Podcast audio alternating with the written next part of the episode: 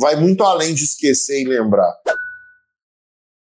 O simples fato de estudar um assunto que depende de outros assuntos anteriores já funciona como uma revisão. E é esse ato de rever o assunto de forma ativa, principalmente fazendo exercícios várias vezes, que resulta no aprendizado definitivo. E aí a pessoa não é que ela não esquece, ela aprendeu, entendeu? Então ela simplesmente sabe aquele assunto. Se alguém perguntar para ela na hora, ela sabe resolver, sabe trabalhar. Vai muito além de esquecer e lembrar. É isso que acontecia comigo, por exemplo, em matemática e física porque eu estudava todos os dias essas matérias, né? E eu fazia as listas na sequência, sempre fazia exercícios de um determinado assunto na semana posterior, e eu estudava os assuntos numa ordem correta, né? Que me permitia relembrar assuntos anteriores.